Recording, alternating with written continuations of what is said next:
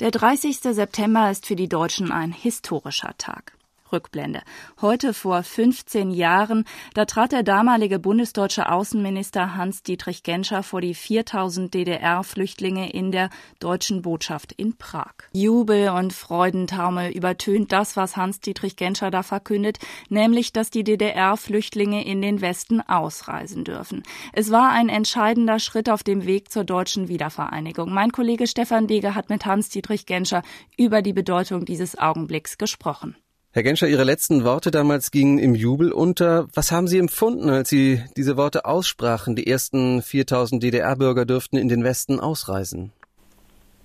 Ja, ich war innerlich äh, völlig aufgewühlt, aber auch sehr glücklich, dass ich da sagen konnte. Ich konnte mir ja gut vorstellen, wie den Menschen zumute war. Nicht zuletzt deshalb, weil ich ja selbst einmal den Schritt, die DDR zu verlassen, getan hatte. Das war 1952 unter ganz anderen Umständen.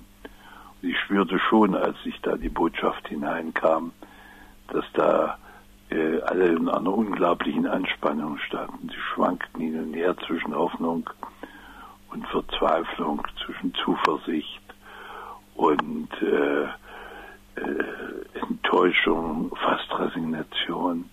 Das war eine äh, äh, Erfahrung, äh, wie man sie nur einmal im Leben macht. Gab es denn ein Risiko bei all dem, was da hinter den Kulissen politisch abgelaufen war oder ablief? Das Tauziehen zwischen Bonn und Ostberlin, zwischen den Hauptstädten des Westens und Moskau. Haben Sie, Herr Genscher, damit gerechnet, dass die Sowjets eingreifen würden? Ein letztes Aufbäumen der alten Mächte? Ja, sie haben ja eingegriffen im positiven Sinne. Äh, es war bis zuletzt das Risiko, ob es nicht Kräfte geben könnte, die in letzter Minute, was da geschah, doch verhindern wollten. Das Ja zur Ausreise der ersten 4000, die Entscheidung der DDR-Regierung vom 30. September 89, war das im Rückblick betrachtet zwangsläufig auch das Ende der Mauer und damit der DDR? Ja, ganz eindeutig. Man muss ja wissen, dass die DDR innerhalb von 20 Tagen eine entscheidende Kehrtwende machte als am 10. Äh, September die ungarische Führung entschied, dass äh, äh, die Deutschen aus Ungarn ausreisen können, da geschah das gegen den wirklich wütenden Protest der DDR-Führung.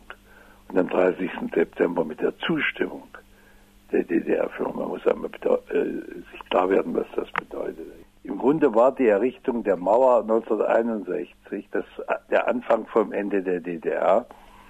Sie bestand damals gerade zwölf Jahre und musste schon in diesem Augenblick den Wettkampf der Systeme verloren geben, weil ihr die Menschen wegliefen. Sie konnten sie nur noch halten, indem sie eine Mauer um das Land bauten.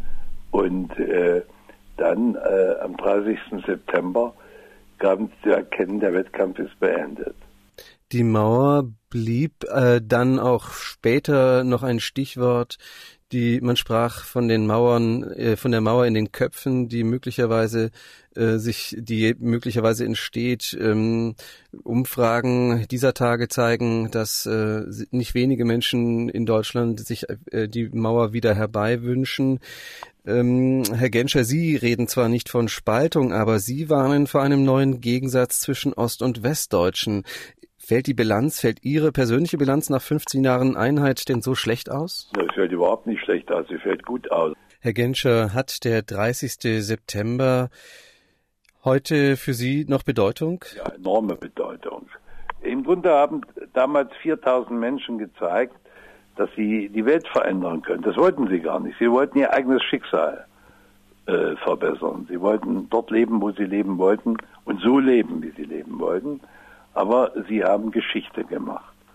Und äh, man kann heute sagen, zusammen mit den Montagsdemonstrationen im Osten im Jahr 1989, es gab damals eine große europäische Freiheitsrevolution und es hat uns in einem immateriellen Sinne alle äh, reicher gemacht, dass die Deutschen dabei eine entscheidende Rolle gespielt haben.